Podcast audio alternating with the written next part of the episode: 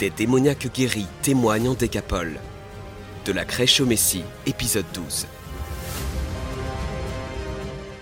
Tôt le matin, alors que Jésus et ses compagnons arrivaient près du rivage, après une nuit mouvementée sur la mer où Jésus avait apaisé les flots, ils se retrouvèrent face à une scène effrayante. Deux hommes avec des morceaux de chaînes accrochés à leurs bras, avec des yeux exorbités, la peau en lambeaux et les cheveux ébouriffés, vinrent au-devant d'eux. Les disciples, effrayés par ce spectacle de force démoniaque, s'enfuirent aussitôt.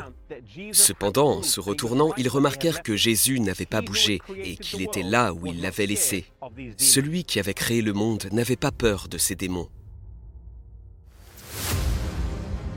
Utilisant ces hommes comme médiums, le démon parla à Jésus et lui dit Qu'y a-t-il entre moi et toi, Jésus, fils du Dieu très haut Je t'en conjure au nom de Dieu, ne me tourmente pas. Jésus dit alors Sors de cet homme, esprit impur, et lui demanda comment il s'appelait. Il répondit Mon nom est Légion, parce que nous sommes beaucoup. Le récit biblique relate ensuite qu'ils supplièrent instamment de ne pas être chassés du pays. Il y avait un troupeau sur la colline, un troupeau de 2000 porcs, et ils demandèrent d'y être chassés, une requête que Jésus accorda. La panique s'empara du troupeau et ils se précipitèrent vers les falaises, dans le lac en contrebas.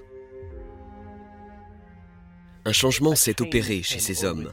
Ils avaient maintenant repris leurs esprits, et quand les gens vinrent les voir, ils les trouvèrent vêtus et assis aux pieds de Jésus. Ces hommes étaient connus de la population locale et ils avaient semé la terreur dans la région. Mais les gens étaient plus préoccupés par la perte des cochons qu'ils étaient heureux de les voir libérés. Craignant à nouveau une perte pour l'économie locale, ils exhortèrent Jésus de partir. Et là où il n'était pas le bienvenu, il partait.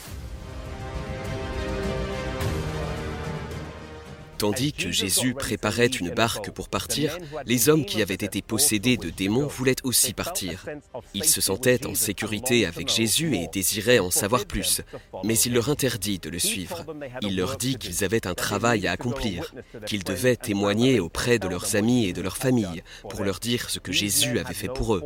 Ces hommes n'avaient aucune formation formelle et n'avaient pas été encadrés par Jésus en tête à tête, mais ils avaient une expérience, une expérience réelle et personnelle avec Jésus.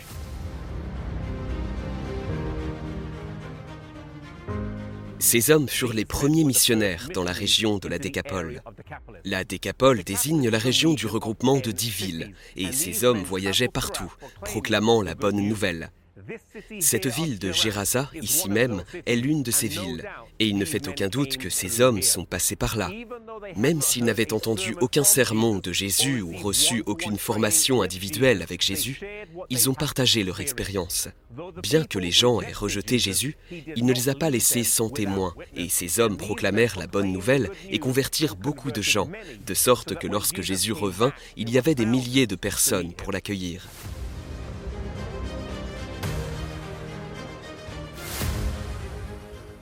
Aujourd'hui, Dieu recherche des personnes qui veulent le servir.